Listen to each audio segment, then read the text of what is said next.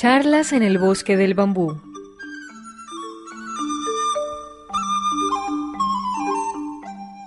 Un navío en el viaje por el océano de la ciencia y el arte. Lecturas y conversaciones para navegar en los aconteceres del universo. Charlas en el bosque del bambú con Marga López Díaz.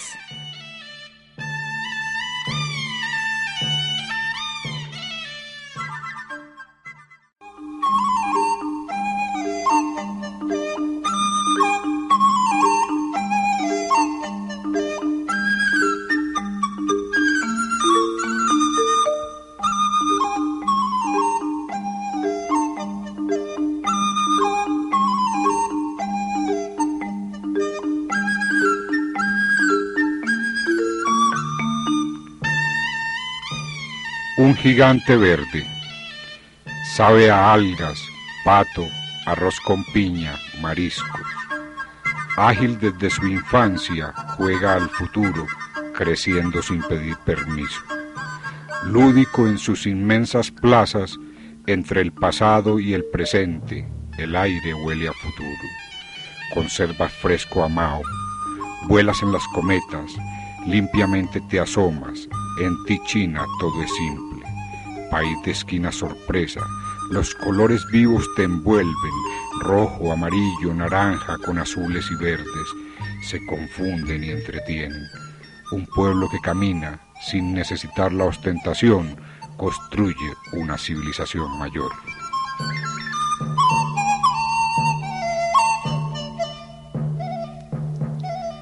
Rubén Darío Mejía, un paisa que vive en Barranquilla, puerta de oro del mundo para todos nosotros.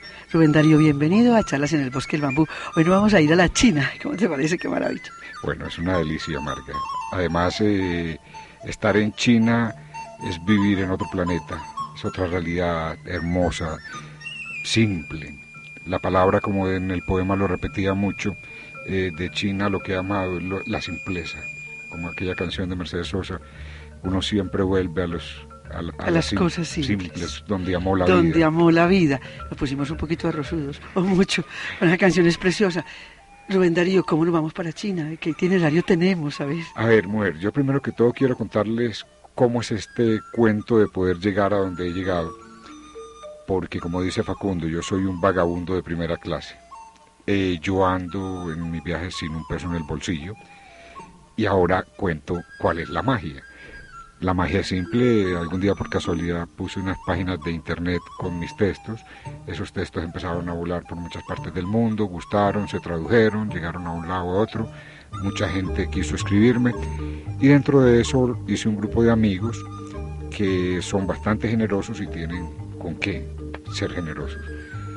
Ya ellos me han invitado en varias ocasiones. Bastante buena, Rubén Darío. Sí, bueno, creo que lo merezco porque quien sueña merece que se le realicen sus sueños. Qué bien. Y he sido un soñador desde la misma cuna, entonces merezco que mis sueños se realicen y se han dado, perfectos. Entonces, bueno, gracias pero... a estos amigos, yo viajo sin un peso en el bolsillo y he podido conocer una cantidad de mundo.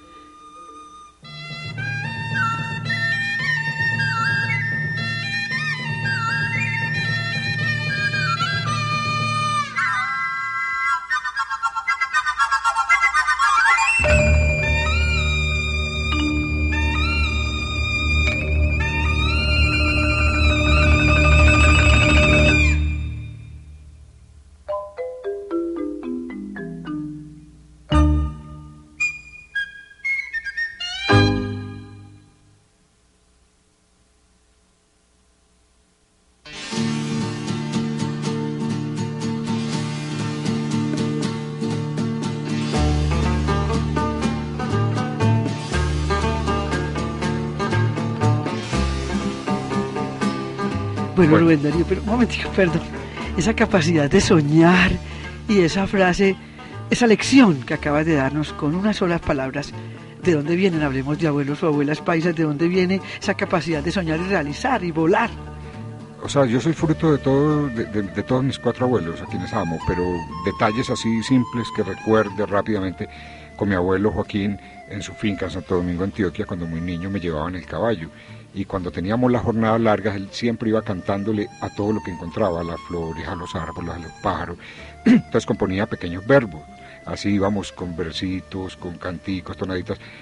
eso para mí es la vida. Eh, mi abuela era su cocina que amaba los olores de la leña, amaba todos sus platos. Aún este es el momento que mi ansiedad es volver algún día hasta allá a deshacer esos gustos porque es imposible seguir con esa carga encima. bueno, pues yo pienso que esos abuelos países y de, los y de papá y mamá, ¿no? De papá y mamá, no, y por parte de mi padre fueron maravillosos. Mi abuela una mujer mágica, siempre tenía la respuesta exacta. ¿Su nombre? La, alegría exacta, María. María Escobar. el más bello nombre. Ay, una mujer preciosa, con un vuelo, con una magia y con un amor. O sea, la palabra amor la conozco por ella conjugada en todas las extensiones posibles. Desde el canto a una flor, un niño vuela hacia el universo. Y todas las posibles y un poco más. Mi abuela es como ese humo, ella me, mi aura, mi aura de humo que siempre me acompaña, bella.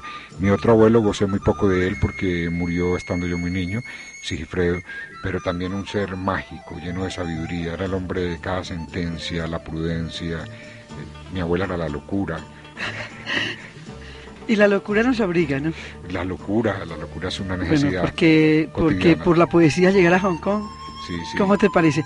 Empecemos pues el itinerario, el itinerario. Bueno, eh, nosotros para siempre, llegar a China. Para, para China, yo he estado ya en varias ocasiones. El itinerario ¿Cuántas es. veces has estado en, ya en, China? En China tres veces. Tres veces. Tres veces. Eh, el itinerario es salir Nueva York. Hay varios, pero hay varios, pero el regular que hacemos en Nueva York, San Francisco, San Francisco, Taipei, que es Taiwán, y Taiwán eh, vamos a Hong Kong. Ya de Hong Kong pasamos por la frontera terrestre, vamos en el tren y pasamos la, frontera terrestre.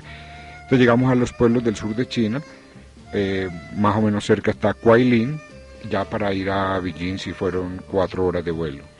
Pero no se me adelante tanto porque vamos a llegar a Hong Kong. Bueno, hablemos de Hong Kong, Rubén Darío. Estamos los oyentes y todos vamos a aprender qué nos cuenta un viajero aquí en las charlas en el bosque del bambú. ¿Qué nos puede contar de todas sus impresiones sobre Hong Kong? Bueno, Hong Kong es un pequeño país que eh, es parte de la China, pero China le ha dado cierta independencia por la riqueza que posee. O sea, es un centro comercial bien importante en el mundo y ahí se hacen todas las negociaciones de las factorías, las factorías son en China y la comercialización se realiza en Hong Kong. Una ciudad, bueno, la ciudad está muy dividida porque son una serie de pequeñas islas muy bellas, eh, las construcciones son grandes edificios con eh, apartamentos muy pequeños, costosos. he logrado visitar el chino regularmente, no te abre la puerta de la casa si no eres ya muy amigo y he logrado que algunos amigos chinos me abran la puerta de su casa, son casas muy pequeñas, muy modestas. Para ellos la comodidad no es el sentido que nosotros tenemos acá y tal vez es una de las maravillas más grandes. Ellos la tecnología no la utilizan para que marque su vida diaria. Es un medio simple como cualquier otro medio para, para sobrevivir, pero no es importante. Lo que es importante allá son otros valores, que es la familia por lo menos de Hong Kong. Una de las ciudades más pobladas del mundo, ¿no? Eh, sí, de más pobladas y bueno, es que es una locura caminar por las calles de Hong Kong, la cantidad de gente, la velocidad de la gente, pero es hermosa. La, la manera de la gente ser es hermosa. Además eh, de visitar los templos budistas son preciosos. Hay un templo que se llama el del Jin y el Yang, que es cuidado solamente por mujeres y regularmente al mediodía o en las tardes uno encuentra los grupos de mujeres, de monjes cantando eh, las oraciones para Buda y es una preciosidad. Debe ser inolvidable escuchar esos coros. Y los detalles. El templo es una maravilla porque por centímetro cuadrado hay detalles, detalles, detalles, colores, formas, las formas de los animales sobre los techos. En los tejados siempre los guardianes son animales entonces los encuentran en cantidades. Claro. ¿Se amalgama lo antiguo y lo moderno o está la parte antigua y la parte moderna? Hong Kong realmente es moderna. Es una ciudad que cada día más, eh, inclusive su aeropuerto es impresionante, el aeropuerto nuevo, porque antes los aviones aterrizaban casi por por todos los edificios. Era, o sea, era asustador el primer viaje, la entrada a Hong Kong, porque ibas por el medio de grandes edificios hasta llegar al aeropuerto. El de ahora es en una isla aparte y es muy bello. Y toda la ciudad se ha renovado bastante. Eh, lo que queda que se conserva lo antiguo son los grandes monumentos, sobre todo los templos, es lo, lo que más la gente ha conservado. ¿Están en un lugar especial o están en...? no, dentro de la misma ciudad, eh, algunos un poco alejados, pero están en como en los centros urbanos, no es difícil el acceso. La gran mayoría la entrada es gratuita, pero se debe hacer con un profundo respeto. Eso sí, la gente le pide a uno que, sobre todo nosotros los occidentales, que no concebimos, o sea, para nosotros los templos nuestros son muy importantes, hay que respetar, pero muchas veces el occidental va en plan de turismo y agrede a las culturas. Entonces la gente casi siempre le recuerda que por favor guarde compostura, que es un sitio pues para ellos muy importante de, oración, de meditación. En Hong Kong también de las maravillas es un Buda gigante que hay sobre una de las montañas. Es un Buda que mide 26 metros de alto, en bronce. O sea, es una maravilla. Y en el centro del Buda es un, es un cementerio, o sea, realmente se conserva la memoria de muchas personas que han colaborado para la construcción y para el mantenimiento del sitio. Ahí cerca también hay un grupo de monjes que viven y cuando uno va pues puede recibir sus comidas, son increíbles, vegetarianas y hay una cantidad de, de pequeños templos para múltiples dioses. Ellos tienen muchísimos dioses, entre ellas la diosa del mar, que es preciosa, es una mujer con un brazo levantado y lleva arriba una perla, es una, mujer bellísima. Y así, cada dios para, para cada necesidad, para cada... Varias religiones, claro. No, sobre todo dentro del budismo. Pero dentro, del, budismo. dentro del budismo hay muchos budas. Entonces, y tienen un dios para cada necesidad, para cada situación especial, ¿no? Hay para agua, para tierra, para fuego, para la familia, para los amigos. Entonces encuentras toda esta cosmogonía que es preciosa.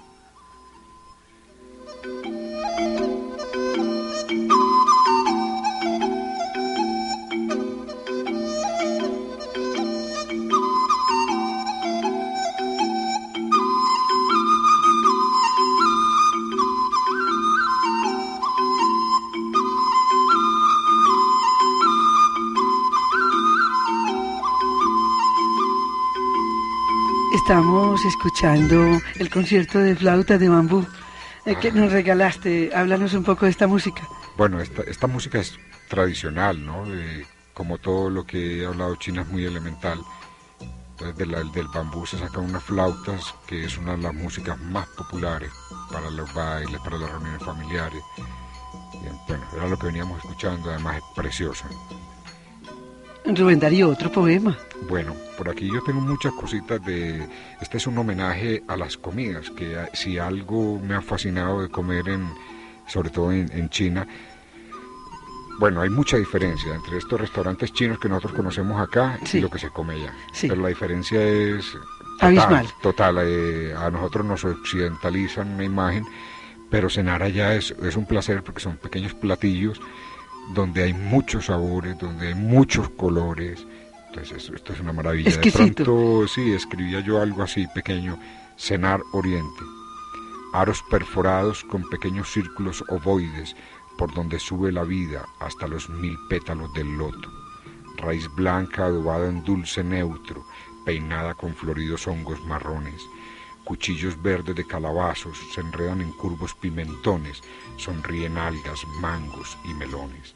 Caricias de pequeños platos adornados con flores, marcha incesante, de sabores con olor de primavera. Ay, qué hermosura, los platos están adornados con flores. es pura poesía la comida. Sí, la comida es pura poética, o sea, todo es decoradito, todo es hermoso.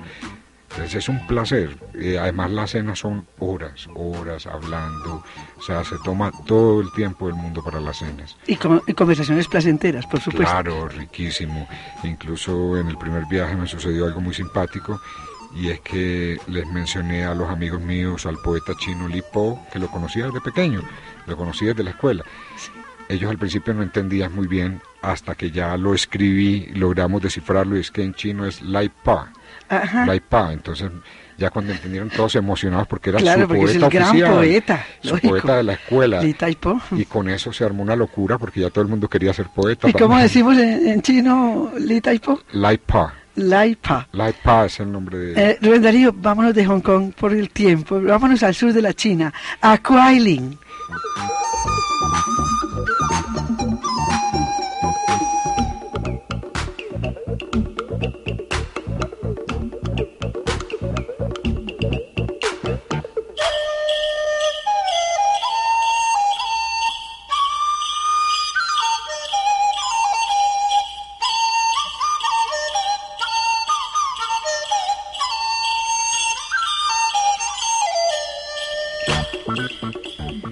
Rubén Darío, qué hermosura de nombre, Kuailin. Estamos en el sur de China. eh, la ciudad merece ese nombre. Es una ciudad de unos 300.000 habitantes, pero que tiene una de las cosas mágicas de- del universo, creo yo. Es un río, el río Kuailin, que le da el nombre a la ciudad, por el cual tú vas navegando horas y horas y horas. Entonces, para que tengamos la imagen, son unas montañitas no demasiado elevadas, parecen recortadas con tijera por los niños de la escuela. O sea, así todas en pico. Es un paisaje precioso, eh, las aguas son quietas completamente y en el camino te vas encontrando las bandadas de patos que los, la gente tiene. Ay, Ese es el, para hacer el famoso plato del pato Pekín, pato Pekín que es una delicia. Bueno, ves, vas encontrando cosas como los pescadores, que son una fantasía. Estos pescadores van en balsas hechas de bambú, son unos 5 o 6 bambú grandes, y quien pesca por ellos es un- unos patos. Los patos llevan una argolla en la nuca para no tragar el pescado, bajan, pescan y se lo llevan al hombre a un canasto. Él va ahí completando y ya en la noche les da su porción de alimento. a los Patos pescadores. Sí, los patos pescadores. Pescan por los pescadores. Y como de las eh, tradiciones es que en cada una de estas canoas hechas de bambú van casi todos los patos negros y uno blanco. ¿Y por qué? ¿no? Tradiciones, eh, la gente tiene con eso su magia. También encuentras los champán, que es donde la gente vive. En el mismo río hay gente que vive todo el tiempo. Y en Hong Kong también, ¿no? En Hong Kong también. En los juncos la- chinos viven la personas para cultura sí. china, sí, Sí. lo encuentras también en los ríos. Bueno, eh, otra de las alegrías grandes es la gente, la gente en las riberas. Cada vez que va cruzando uno de estos barcos eh, de turismo, la gente sale en cantidad, en especial los niños. Nadan, pues bueno, piden una moneda, piden algo, te venden la- el, el arte que hacen, que son maravillas. Ellos tallan la piedra, la madera, todo lo que se encuentre. ¿Cuánto dura el viaje por el río? El viaje por el río, a ver, hay uno que es como el, el tour eh, oficial, son unas cinco horas, pero puede durar días viajando por los ríos. Si ya tú haces eh, algo diferente, que es viajar con la gente nativa, si logras conseguir unos amigos, yo he tenido la fortuna de viajar largo porque he tenido amigos chinos que me han acompañado, entonces ya con ellos hacemos unas rutas mucho más tranquilas, no la ruta del turista. Otra de las cosas es que en todo este río hay innumerables paradas para entrar en túneles por la tierra donde se encuentran piedras semipreciosas. Ay, Entonces uno va bajando por cavernas, eh, cantidad de cuarzos, amatistas. qué visión. Sí, es, es- es una belleza. Incluso hay uno de ellos que tiene un- una sala, que es la sala de los cristales, el Palacio de los Cristales, que definitivamente uno llega ahí y es el cielo dentro de la tierra. El cielo dentro de la tierra. ¿Crees que esta experiencia de atravesar, de este crucero, este viaje por el río Kuailin ha sido de las más hermosas y conmovedoras de todos los viajes que has hecho? Yo ¿La creo que sí. Yo creo que sí, porque tiene mucha fuerza, además mucha paz. O sea, en- va sobre unas aguas que nunca hay turbulencia, sino una inmensa paz. Entonces, como uno ir en una, en una espumita, deslizándose una victoria regia, tal vez, viajar en una victoria regia. En alguna película que nos mostraste, las, la monta- uno va como por una garganta entre montañas. Exacto. Pues, eh, hay montañas altísimas. Sí, es que cada recoveco el- eh, son esas montañas que parecen recortaditas con, como te digo, con tijera por los niños. Toda la travesía está eh, entre Toda las la montañas. travesía es entre las montañas. Pues ese es el, el paisaje característico de la región. Incluso he observado en algunas películas en Vietnam, en Camboya, eh, en Tailandia, que hay paisajes parecidos, o sea, es un paisaje muy próximo a Asia. ¿Y se suceden mucho las aldeas o están espaciadas? Eh, se suceden bastante. Pues la, China es un, país muy poblado, súper poblado. Claro. Entonces se suceden con bastante frecuencia las aldeas. Y, mm, decía, la gente sale, y a veces entramos en un silencio. ¿Cómo fue esa experiencia de, esa travesía? A ver, hay, hay mucha paz. Como te digo, el, el principio grande es si uno quiere ir a reencontrarse con la paz, con el silencio, hay que viajar por estos lados, porque la gente tiene muy claro el concepto ese del silencio, no hay esa algarabía de la grande ciudad, no. Entonces es, la, lo que nos deja es la simplicidad del silencio. Sí, es que hay ah. características tan especiales como pueblos en los cuales estuve andando con estos amigos, donde hay grandes fábricas, de la tecnología que Occidente consume, precisamente consumo de consumismo, de lo que nos está acabando, y resulta de que ellos no lo consumen. Incluso me pasó, hay un cuento muy simpático con una chica que fue una guía que me acompañó en algunos de los viajes, y era una niña china que hablaba siete idiomas perfecto, entre ellos el español, que me avergonzaba porque conocía a veces eh, Lo cosas que, cosas que para uno ya estaban como olvidadas de la academia. Y resulta que esta mujer las conocía porque las estudió por universidad. Entonces al llegar con ella me invitó a su casa y resulta que su casa era Bareque y Palma. Y no tenía nada, sino un cajoncito con algunos regalos que le hacían turistas que se hacían muy amigos porque era una mujer mágica entonces, eh, a esas como buen bobo, le, le preguntaba y le digo, pero bueno, si tú te vas de aquí puedes ganar mucho dinero ahí en Japón, eh, en otro lado, con siete idiomas y eso, pues yo tendría ya dinero. Y la mujer se puso furiosa y contesta, a mí lo primero que me enseñaron es que primero la dignidad y después el dinero. Mm, Dios mío.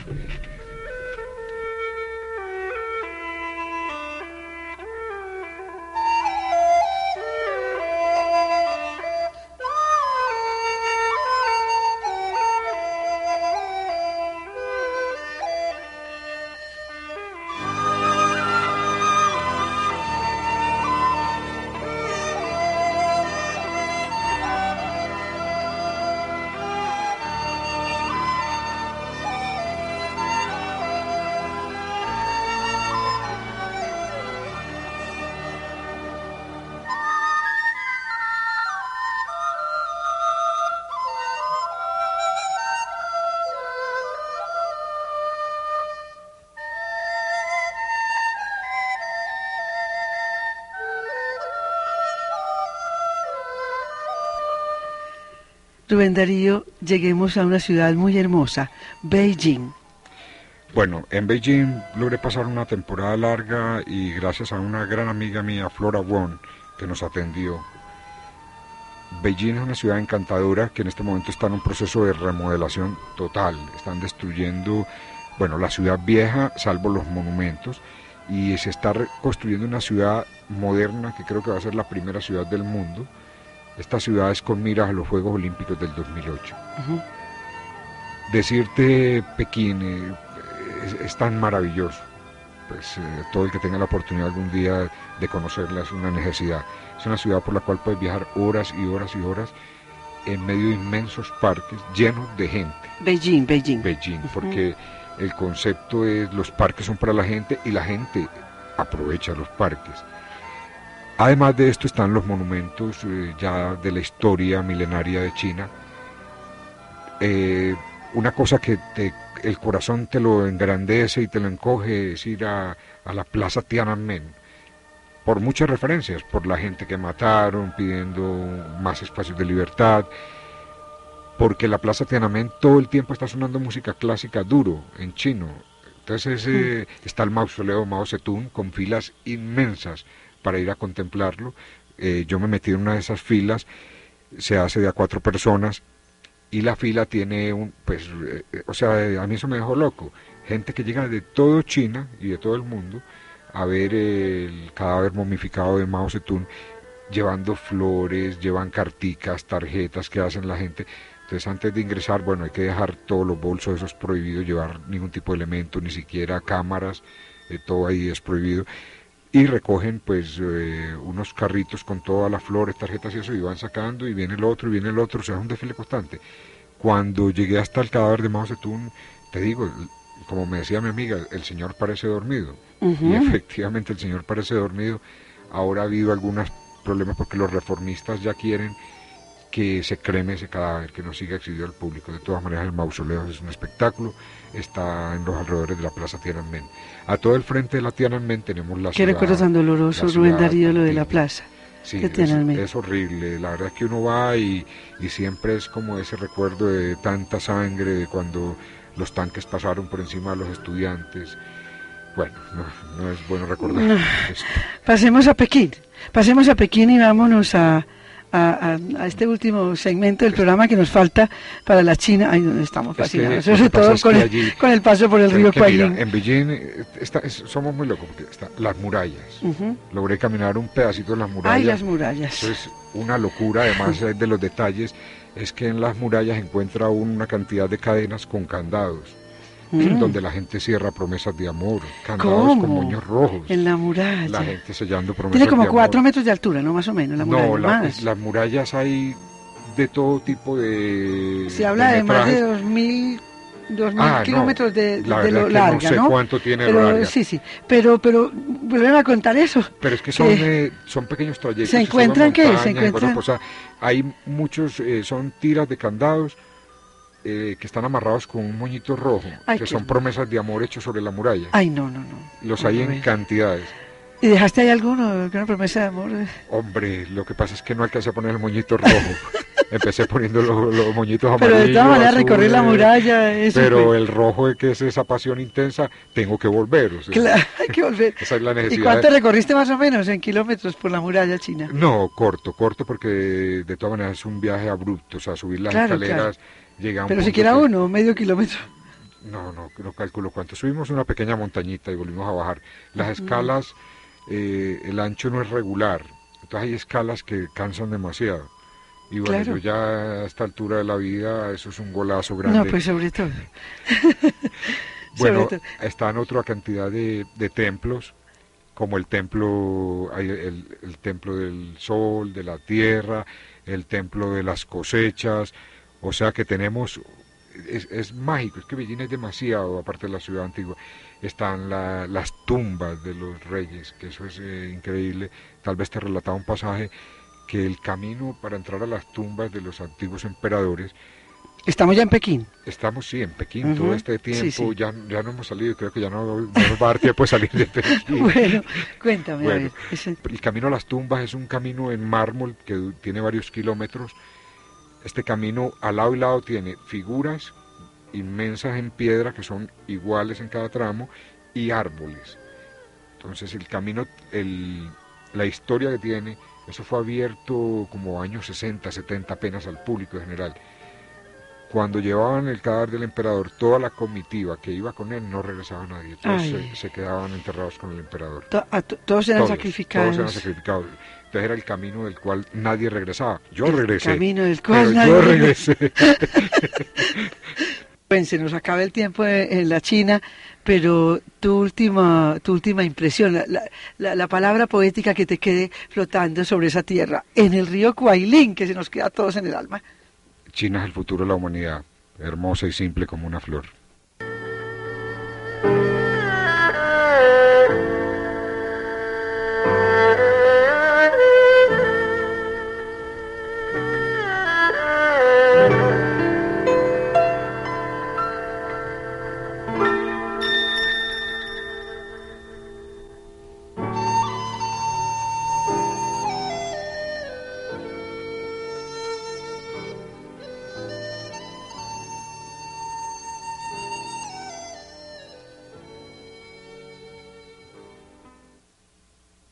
Entrar a Indonesia, Rubén Darío, quiero regalarte esta canción.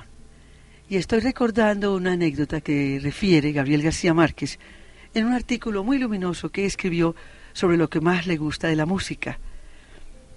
Y refería que yendo una vez a Panamá, invitado por Omar Torrijos, fue a uno de los lugares de los cunas y una niña cantó una canción, una niña de unos 7, 8 años, cantó una canción.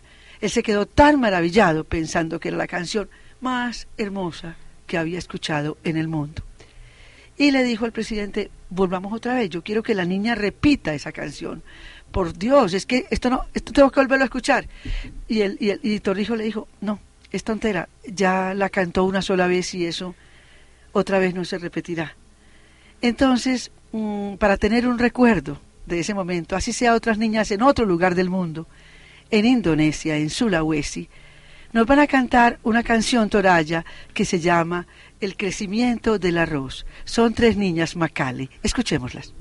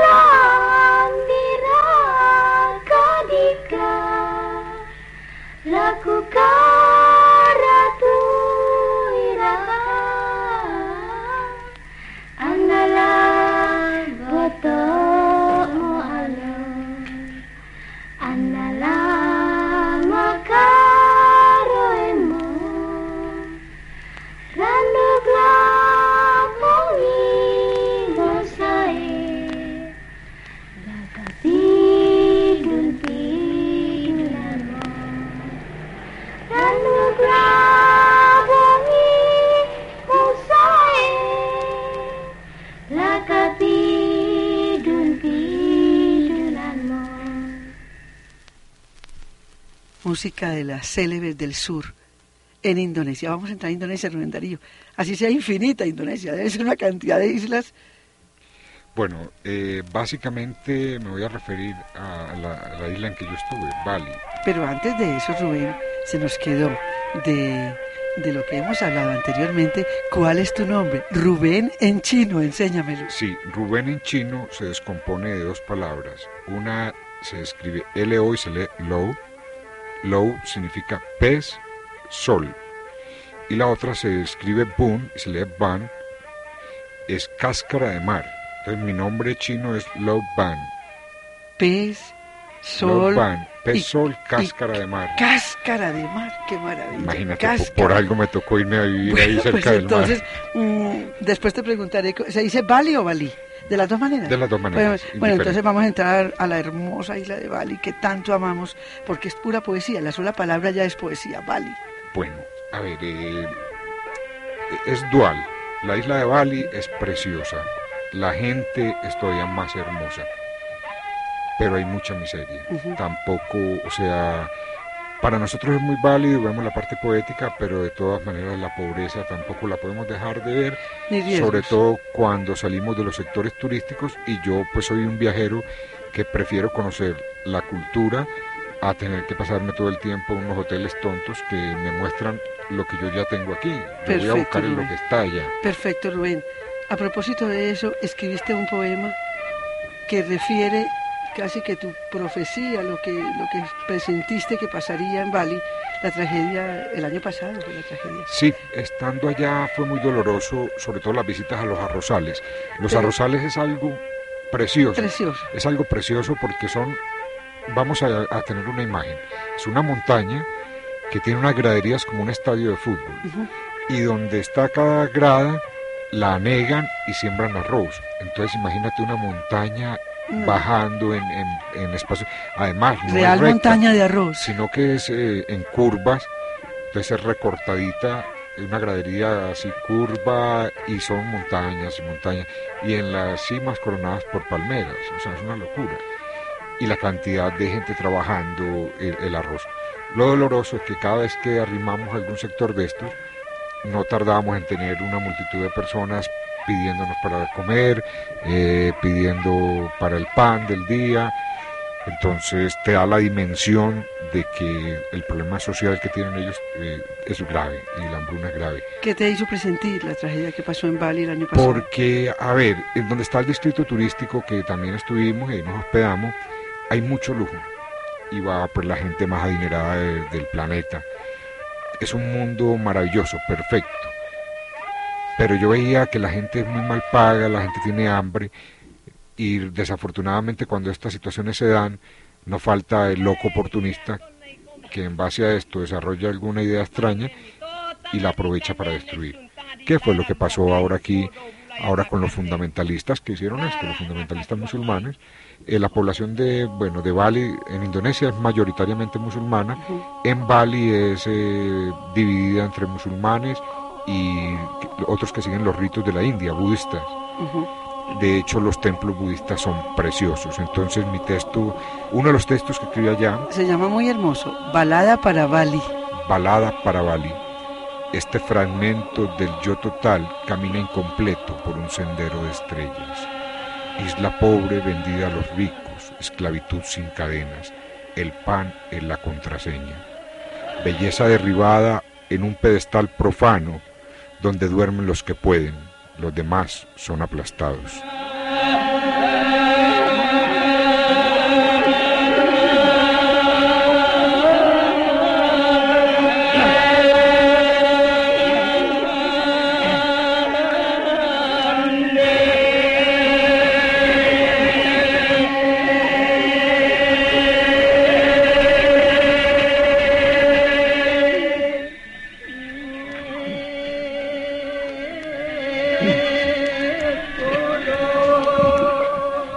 Nos acompaña la música de Indonesia, Sulawesi, las, la música de las célebres del sur, mientras nos vas a hablar de los rituales funerarios en la isla de Bali.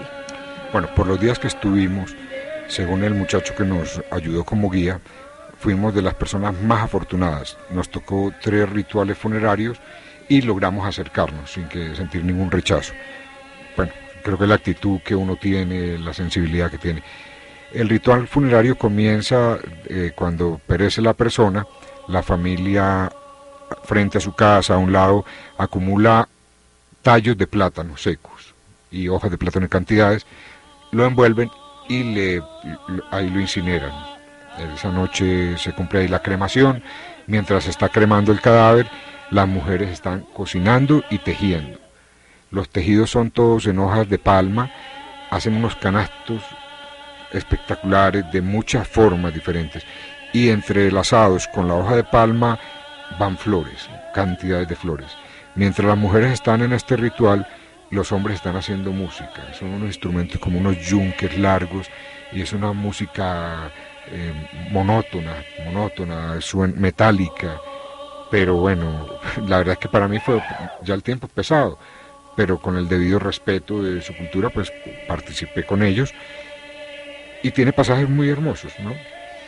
Al día siguiente ellos se ponen sus mejores galas, los hombres todos visten, eh, es una tela como una falda a cuadros blanco y negro grandes, casi todo ese es el uniforme de los hombres, una camisa de seda y llevan un gorro, un gorro muy, muy de esta región. Las mujeres también van ataviadas con unos vestidos de flores preciosos, son unas telas que se envuelven, dan varias vueltas, la cierran, bueno, muy al estilo este hindú que nosotros conocemos. Bueno, se colocan sus canastos. Entonces, de las cenizas del difunto, echan cenizas en todos estos canastos. Sale la procesión inmensa con todos los vecinos, amigos, en busca de alguna fuente de agua. Puede ser un riachuelo, un lago, el mar, un río, o sea, la fuente de agua más próxima a donde está la familia y los amigos del, la procesión es gigantesca, llevan una cantidad de, estandartes y las mujeres, como te digo, sobre su cabeza con las cenizas, con, llevan comida, flores, Cuando llegan a la fuente de agua, se coge un pato, se le amarra uno de los huesitos del difunto a una de las patas y le echan a volar. A partir de ese momento ya liberaron a la persona completamente, echan el resto de la ceniza, los canastos, las flores y ya quedan todos en paz. ¿Y el pato vuela? Y el pato se va y se lleva ya el, el difunto, ya la familia descansa, lo liberan. ¿Qué, significado puede tener? El... Es liberarlo del mundo, de las ataduras del mundo. Entonces liberan a la persona y liberan a, y la familia a la vez queda liberada esa carga. O sea, para nosotros la muerte termina siendo una carga. De hecho, la gente va a, a llorar a los cementerios, flores cada ocho días. Entonces, termina siendo una carga, ¿no? Y se mira de una manera muy negativa. Para ellos es la fiesta de que la vida continúa. La persona se libera, continúa su camino, ellos continúan su camino y todos quedan bien. Entonces no hay ese dolor terrible. Pues, Un simbolismo muy extraño para nosotros, muy diferente, pero bellísimo. Sí, a mí me impactó y, muy sagrado. Tal vez fue lo que más me impactó. Hay otra cosa de ellos que ya son las danzas. Y las danzas todas tienen que ver con la religión. O sea, asistimos a varias danzas. Eh, entre ellas hay una muy famosa que fue utilizada en una película que se llama Baraka, que es una danza o los hombres se dividen en dos grupos y hacen sonidos de animales, se van respondiendo unos a otros y termina siendo unos coros preciosos. Esto todo lo pudimos ver, pero como te digo, o sea, todo tiene que ver es con la religión, no hay danza que se aísle de la religión, todo es dentro de lo que son los procesos de conocimiento espiritual para ellos. Coincidencialmente estábamos escuchando de fondo un canto funerario con narrador y coro, canción y danza grabada en una villa, Tu To Bubun, Vadong, y Toma Pariu se llamaba la canción de las niñas. Nos acompaña la música de Indonesia.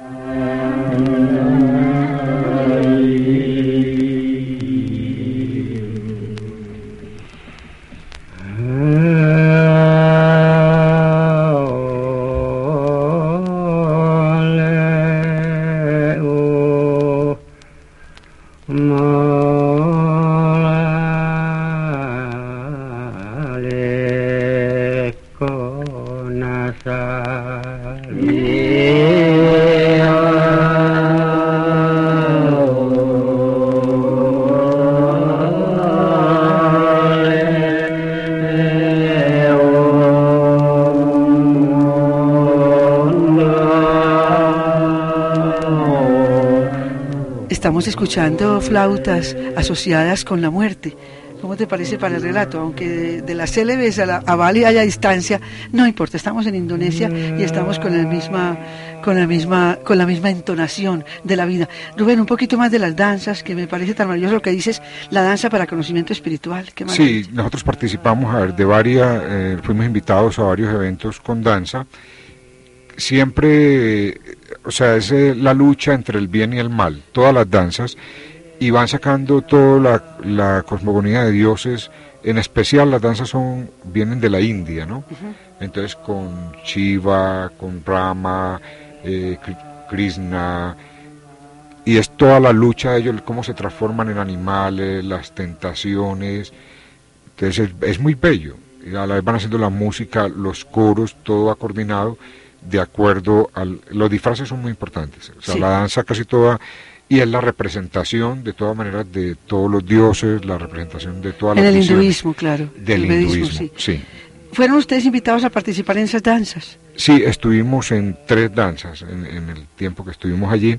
Eh, aunque las danzas son un poco abiertas para turistas, no, no son tan privadas. O sea, las danzas, danzas ya de los balineses eh, nos decían el, guía, que fue un muchacho interesantísimo, que no van quedando ya muchas. La gente ha ido perdiendo precisamente el hecho de que se haya vuelto una isla tan turística, la gente va perdiendo su identidad. ¿A qué se debe tanto turismo? qué se debe el encanto de Bali para atraer tanto a, tanto turista? Aunque ustedes fueron turistas diferentes de todos. Sí, Gracias verdad, a Dios, se metieron en no lo que- la hondura de la cultura, que es lo más importante en un viaje. Sin embargo, ¿cuál, cuál es la magia? Aparte de Isla de Bali, aparte de eso que sentimos los occidentales tan exótico, tan extraño, tan diferente a lo nuestro, ¿cuál es el encanto que pudiste mirar allí en Bali para que el turismo afluya tanto? Bueno, yo la verdad no lo entiendo mucho. Para mí fue muy importante porque la cultura como cultura de la gente e- es hermosa y aprendí cosas, por lo menos solamente con los ritos funerarios, yo me doy por bien servido. Yo creo que en parte ha sido como la campaña de las grandes empresas hoteleras, las playas que yo visité bastantes, la verdad es que mejores son las de Santa Marta y las de, que hay en La Guajira, son preciosas, no las cambio por la isla de Bali nunca jamás. Mm, Yo creo que es parte de todo ese mundo de publicidad, o sea, que han construido unos hoteles fabulosos. Si tú llegas allá, eh, es otra dimensión, o sea, te presentan un mundo fabuloso, pero es que ese mismo mundo fabuloso lo tienen en Las Vegas, lo hay por cientos en todos estos hoteles que hay allí. Ese mismo mundo fabuloso lo han fabricado todas las cadenas hoteleras en, en Mallorca, lo encuentras por cualquier lado del mundo.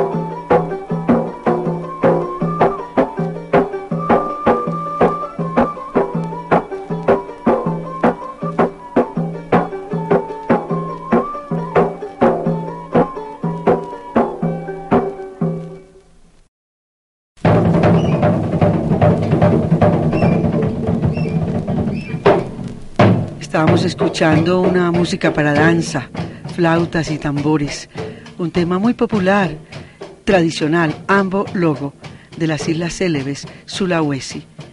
Bueno, Rubén Darío, sigamos en la isla de Bali. Eh, me estabas contando qué veo yo por las calles de Bali.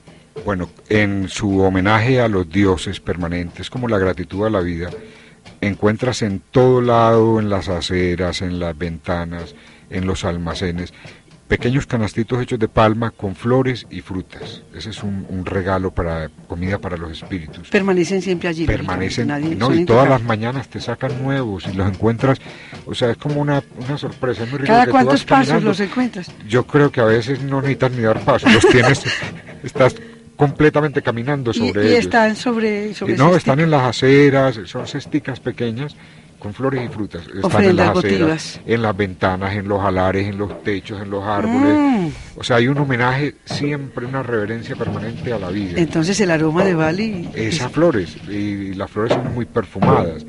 Las flores también se utilizan mucho en las cenas. Siempre que vas a comer, eh, de una u otra manera te acompañan con flores o como ornamento o como alimento también.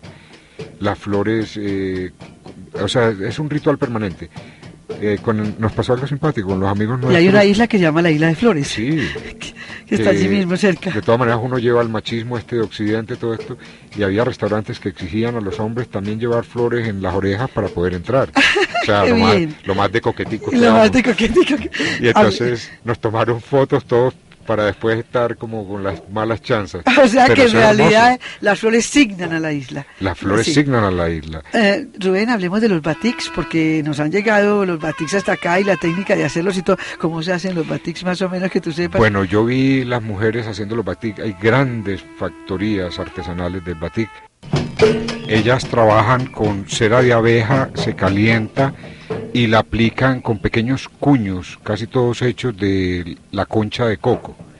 Luego estas telas pasan a proceso de teñido, quitan, eh, mediante los procesos que ustedes tienen, quitan la cera, vuelven y ponen a otros sitios, vuelven y tiñen, y en esa forma logran las figuras. Las telas que hacen son así dignas de magia, un encanto, cada, cada tapiz de estos yo logré comprar alguna para traer algunos pañuelos, porque bueno, es caro, es costoso. ¿Es costoso allá? Sí, el proceso es muy costoso y pues bueno, es, barato, pero para mí es caro porque no llevaba casi plata. así se viaja mejor. No, sí, así, no, uno como vagabundo de primera clase, como dice Facundo, viaja mucho mejor, más cómodo. Los batiks y las cometas en Bali. esa es otra de las cosas que tiene Bali preciosa, las cometas la variedad, los dragones, trabajan el papel, las cañas, en materiales plásticos y con todos los recursos que tienen de la naturaleza. Entonces, en las eh, playas de los espectáculos, más que la misma arena, que el mismo mar, es ver los hombres elevando las cometas y vendiéndolas. Yo de hecho me traje una cometa que parece una de las aquellas famosas barcos que llegaron de España cargando a estos hombres que nos conquistaron. Llevamos cometas, flores, batiks. En verdad hay mucha poesía en Bali. Las comidas muy picantes, Rubén. Eh, sí, ese, la comida tiene mucho el toque este de la India. Entonces las especies que se utilizan son muy picantes. La verdad que hay veces que son incomibles. Para, por lo menos para mí no soporto tanto picante. Vamos a las frutas nos hablabas del mango pudín. Las frutas, eh, ¿te comiste algunas que ni siquiera nosotros conocemos? Sí, hay siendo nosotros tan ricos en frutas. Y me dieron los nombres, pero te digo la verdad que no los recuerdo en el momento. Eh, tienen mucha variedad y las frutas son, bueno, son trópicos, ¿no? Al fin y al cabo el clima de ellos es muy tropical como el de Barranquilla, como esta zona aquí de Colombia.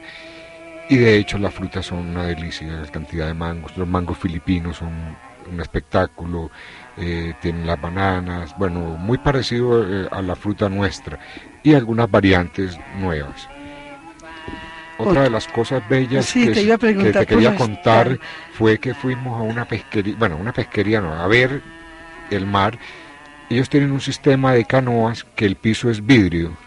Entonces tú vas y parquean en las zonas donde el agua está reposada y hay bancos de algas y peces y sentadito, mirando hacia el piso, vas contemplando todo el mar. Fue hermoso porque te pasan cerquitita una variedad de unos colores y las mismas formas de las algas. Entonces, esta es una de las cosas que si alguien llega a ir, quiere ir, no se la vaya a perder. Alquilar una de las canoitas que el piso es de cristal y a través del cual puede ir observando toda la fauna marina. Mira qué maravilla. Y bueno, te interrumpe inclusive para preguntarte por las tallas de madera. Sí, esa es otra de las, bueno, tal vez lo más conocido de, de toda Indonesia y de Bali son las tallas de madera. Las conseguimos incluso en cualquier tienda artesanal del mundo. ¿Qué representan? Eh, de todo, o sea, ellos te trabajan todo lo que es animales, eh, esculturas de tipo religioso, bueno, tallan frutas. Lo interesante es que este es un trabajo que hacen los campesinos, aprovechan todos los bosques y maderan mucho para la talla.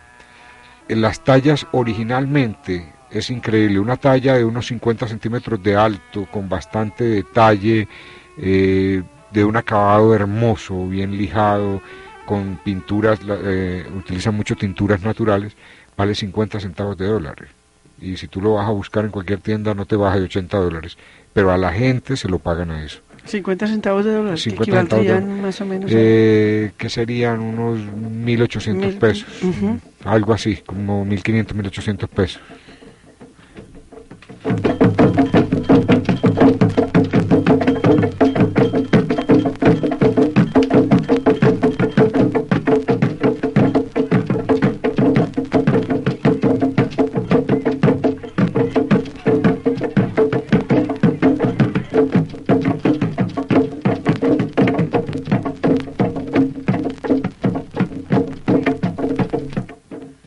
Rubén, me dejaste pensando en la canoa transparente.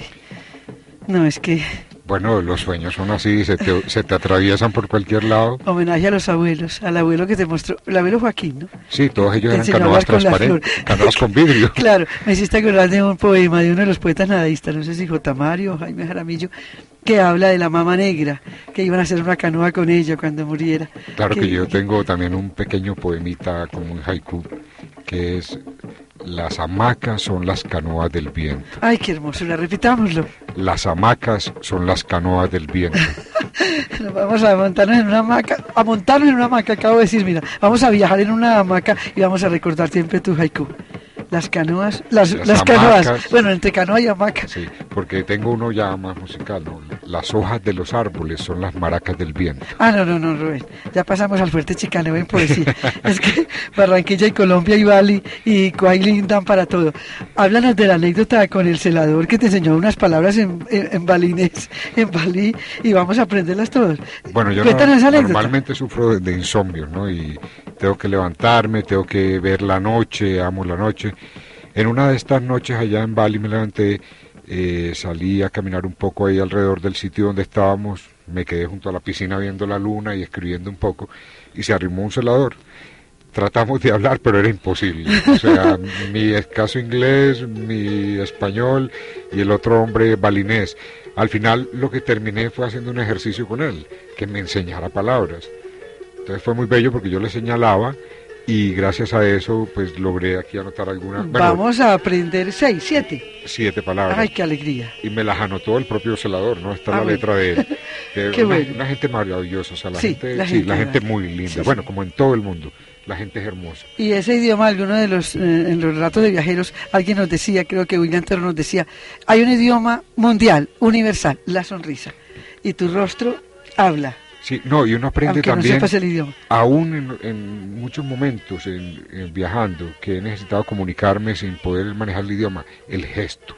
El gesto. Los gestos son perfectos, tú simplemente muestras qué es lo que quieres y lo llegas a hacer perfectamente. Bueno, Eso. vamos a aprender Después siete palabras esta de Bali. maravilla tenemos, bueno, de lógico, lo que yo estaba mirando, la Claro, luna. Sí, La luna es Bulán, Bulán. Bulán, qué maravilla. Ay, qué bien. La moon es Bulán, Bulán. que eso decía Borges, luna, moon. Ah, no, no, la palabra luna, La ¿cómo maravillaba, ya- parece? yo la aprendí ahora allí. eh, No hay un Bulán. solo poeta sobre la tierra que no haya escrito la palabra luna en cualquier Sí. rinconcito. No, Signa, que, que tal si tuviéramos 14 como, como en Júpiter? Ahora, las estrellas, Bintang. Bintang, estrellas. Bintang. Bueno, esperamos que los oyentes estén anotando por Bintang, allí. estrellas. Bintang, termina en G. Ahora vamos a la flor, que es el... Ah, claro, que es el la símbolo de Bali. el símbolo Claro, claro. balinés. Bunga. Bunga. Ay, qué hermosura. Bunga. Bunga. Eso suena como a Flor. baile. Y, Claro. y se baila, ¿no? Se baila la palabra. Frutas. O sea, para referirse a cualquier tipo de fruta. Buan. Buan, frutas. Buan, agua. Bueno, estamos viendo que la vela, Son la- la, jugosas. vela vial, buan. la vela vial está rica, ¿no? La Sí, vela vial. buan, Buan, fruta. fruta. Ahora nos vamos a otra que es agua, es air. Air, Oye, como el- el aire agua- en inglés. El agua El aérea. agua es el aire, qué maravilla, El ¿no? agua es air. Tenemos el gallo, Ayán. Allán, el gallo. ya nos había cogido el amanecer ahí, Ah, yo no, escribiendo, el otro observándome escribir en ese idioma Y- y- extraño. los canto- allá también Y cantan los entonces gallos. ya también los gallos les dio por cantar. Entonces pregunta, Ayán, Allán, gallo. Y, y me falta una, me falta fuego. fuego, corec, Corec, jue, corec. fuego. Y juego, ¿no? Faltaría juego, Rubén, qué pesar. Juego, jugar. La averiguo en el próximo viaje. La- las, las conversaciones son juegos.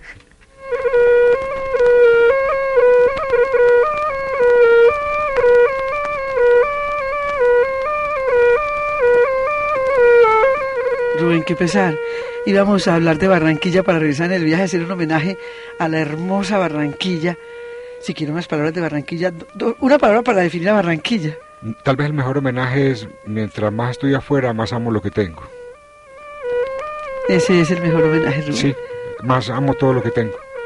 A mi Barranquilla, Medellín, a mis abuelos, mi memoria, mi, todo. O sea, esto es muy grande. Esto es todo. Desde charlas en el bosque del bambú, Rubén Darío Mejía, hemos tenido la alegría y el privilegio de escucharlo hablando de Kuailing, la China Indonesia. Un abrazo maravilloso desde la luna de Bali, Bulán, desde Bulán, ¿no? y desde Kuailing, en el río.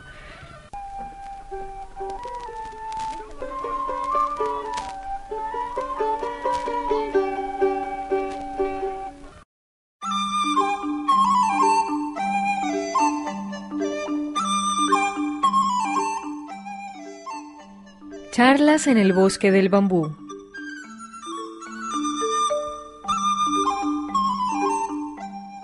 Un navío en el viaje por el océano de la ciencia y el arte. Lecturas y conversaciones para navegar en los aconteceres del universo. Charlas en el bosque del bambú con Marga López Díaz.